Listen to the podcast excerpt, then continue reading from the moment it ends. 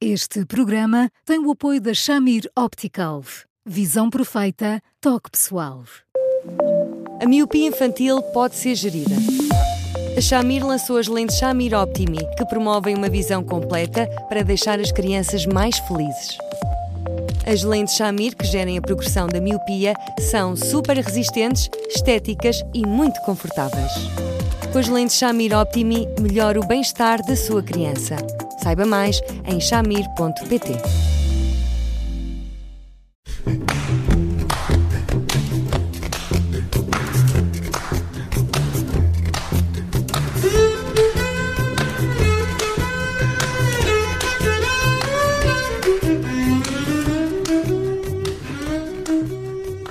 Hoje no Porque Sim Não é Resposta vamos falar do caso de uma mãe que vai emigrar e que se questiona como será a reação da filha uh, que vai ficar eh, longe do pai. Olá Eduardo, boa tarde. Olá Judite. Olá Bruno. Olá Eduardo. É, é uma situação muito complicada quando eh, os pais estão separados, no caso um dos progenitores vai emigrar e a verdade é que uh, vai levar a filha e o outro pai uh, fica sem ela. Uh, ainda por cima estamos a falar de um caso, vai, vai mudar para um país longe. Um, é uma situação complicada, mas enfim, não há como dar a volta. Não, Judite, é, é, é o drama. Na verdade, é um drama. É um drama para a criança, porque por mais que lhe expliquem os motivos pelos quais isto vai ter que acontecer, nós nunca podemos perder de vista que os nossos filhos têm sempre tantas expectativas em relação a nós, que acham sempre que com mais ou menos dificuldade, seja o que for que aconteça, nós resolvemos e resolvemos, de preferência tomando em consideração os seus próprios interesses. É um dilema tremendo para os pais, porque uh, eu imagino que tenham ponderado, enfim, inúmeras vezes deviam fazer ou não, e, eh, e a determinada altura eh, chegarem à conclusão que não tem outra alternativa é tremendo, porque ser um pai de videochamada, ser um pai de férias, não é de facto a mesma coisa que ser um pai e estas coisas pagam-se. Aliás, todos nós conhecemos à nossa volta, amigos nossos, colegas, etc., que tiveram pais imigrados e que, portanto, tiveram durante muito tempo um contacto muito hum, fortuito, muito distante com estes pais, e nós temos todos a noção de quanto, por mais eh, racional que seja a explicação, por mais eh, que se tente entender uh, e, e, se perceba o quão de coração partido estes pais acabam por ficar quando tomam estas decisões, a verdade é que uh, depois uma pessoa se sente sozinha, desamparada, nem sempre tão importante assim, porque nós temos sempre a noção de que haveria uma solução qualquer que os pais poderiam deitar a mão para que nada disto acontecesse e, portanto, é terrível, terrível. Um, e obviamente que nós não podemos esperar que, independentemente de tudo o resto, um, que uma criança eh, não reaja mal quando vai e não reaja mal quando vem, porque mesmo quando mata saudades do pai, matar saudades é uma expressão incrível, mas mesmo quando mata saudades do pai, a determinada altura vai precisar de sangar com ele, de o desafiar, de o pôr à prova, quase como quem diz: Bom, recapitulando, vamos lá ver se tu continuas a ser capaz de ser meu pai e já agora se mereces continuar a ser. Portanto, são custos muito, muito, muito grandes que eu compreendo que, em determinadas circunstâncias, tenham de se fazer e se façam de coração completamente partido. Hum. Em nenhum momento se pode pôr em causa a, legitimidade da decisão desta mãe ou de outra mãe, de outro pai, nas mesmas circunstâncias, até porque podemos imaginar uma situação em que fosse o pai, que não vive habitualmente com a criança, a tomar a decisão de ir para o estrangeiro à procura de, de, uma, de uma vida melhor, de melhores condições de vida. E acreditamos que a decisão a ser tomada é já tomada depois de muita, muita ponderação. Mas torna uh, especialmente necessária aqui uma relação saudável, adulta, entre os dois pais. Isso é fundamental para que a separação não signifique um corte abrupto. Sim, sim, sim. Sim, muito adulta, muito adulta, muito adulta, Bruno, porque uh, inevitavelmente uh, uh, chegar a uma conciliação de pontos de vista é, é, muito difícil. Eu imagino que nestas circunstâncias, só mesmo em consequência de, enfim, condições de trabalho, condições de vida muito favoráveis, é que se tenha de tomar uma decisão como esta e todos nós já vimos que isto muitas vezes se dá em contexto de casais que acabam por estar a, co a coabitar e a conviver, mas também é verdade que às vezes se dá em contextos em que são casais divorciados e que ainda torna tudo muito mais difícil.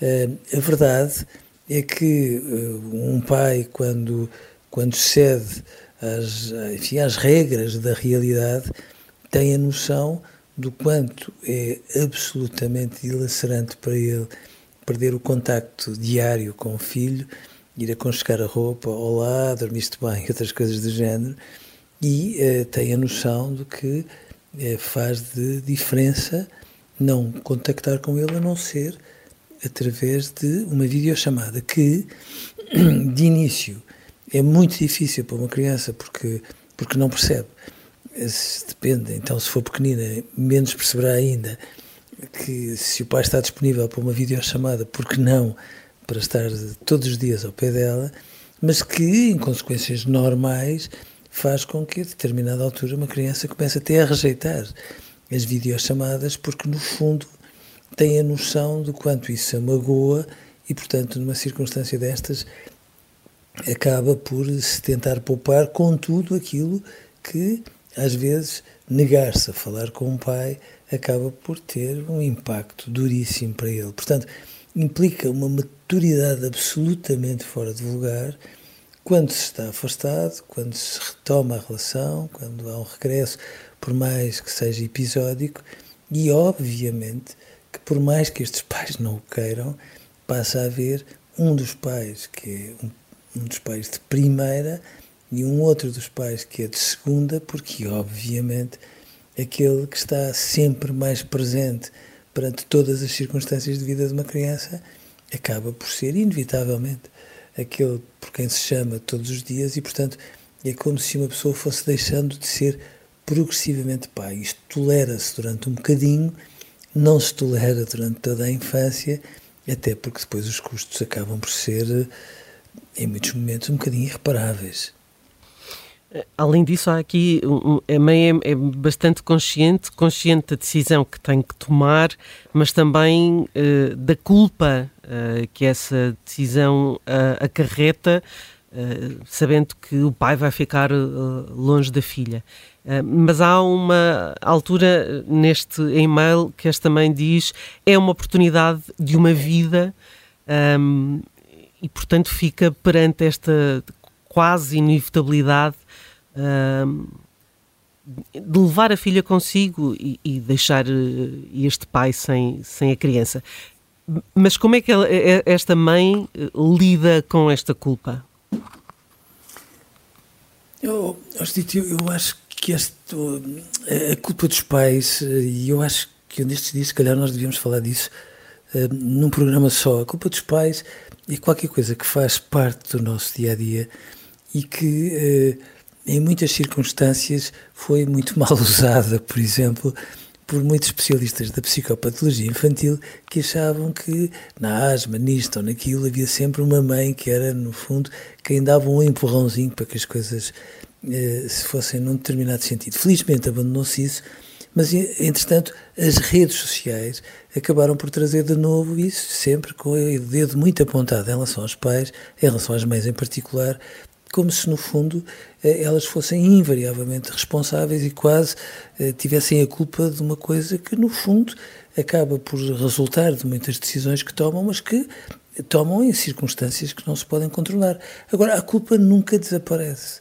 Esta é que é a questão que é mais sensível. A culpa nunca desaparece. Está sempre ali, a latejar, a latejar um bocadinho E depois, quando os pais, ainda por cima, têm a bondade, como todos nós sabemos que eles têm, bom, constipe-se uma criança, faça isto ou faça aquilo, eh, tenha uma gracinha nova, uma aquisição, eh, nomeadamente saber andar, etc. Faça o que fizer e hum, os pais têm sempre a sensação de que podiam ter feito melhor, podiam ter sempre feito um bocadinho melhor, por mais que, em muitas circunstâncias, façam sempre o melhor que conseguem. E num contexto deste, é como diz, às vezes há oportunidades de uma vida. E estas oportunidades de uma vida podem permitir que esta família se reagrupe daqui a um tempo num contexto absolutamente mais favorável para esta criança, podem permitir um encaixe financeiro que faça com que esta família passe a ter o desafogo, que dê outras oportunidades a estas crianças, etc, etc, etc. São situações que se compreendem, mas aquilo que eu acho que é muito importante não é tanto que nós fujamos à culpa, porque ela está sempre ali a bater, volta não volta. Agora, o que nós não podemos fazer é estar sempre na maneira como repreendemos ou evitamos repreender na forma como permitimos uh, um pequeno desaforo ou não permitimos, seja o que for, nós não podemos estar sempre nas entrelinhas do que fazemos com um pedido de desculpa permanente, como se, no fundo, nos estivéssemos sempre a encolher um bocadinho de ser pais, e quando é assim, por mais que nós possamos perceber a culpa que às vezes amarfanha o coração de uma mãe ou de um pai, quando os pais estão sempre tacitamente a pedir desculpa, na prática não estão a ajudar uma criança porque é quase como se estivessem a ser pais a medo. E quando são pais a medo, em vez de uma criança se sentir mais segura, mais confortável, mais aconchegada, sente que há ali meia dúzia de nuvens negras mais ou menos enigmáticas que estão a afastar aquela mãe ou aquele pai daquele filho ou daquela filha. E, portanto, tudo isto acaba por complicar muito as relações e, portanto, sentir culpa sim, passar a vida a pedir desculpa, uhum. seja em relação ao que for, por favor, não, porque prejudica um filho e, obviamente, prejudicará esta mãe, como não podia deixar de ser. Uhum. Tomar uma decisão e dar o corpo às balas. É mais ou menos isso. Eduardo. Quantas vezes não fazemos isso, não é? Sim, sim. Eduardo, uh, muito obrigada. Nós voltamos amanhã com mais um tema. Até lá, continua a escrever-nos para eduardosá.observador.pt e ouvir-nos, uh, seja em podcast, seja no site do Observador. Uh, Eduardo, obrigada, um grande abraço e até amanhã. Eu é que agradeço, um abraço para os dois. Até amanhã, Eduardo, um abraço.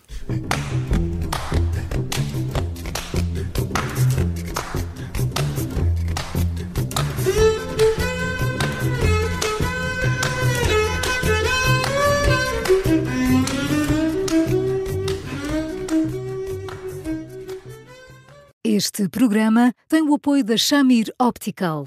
Visão perfeita, toque pessoal.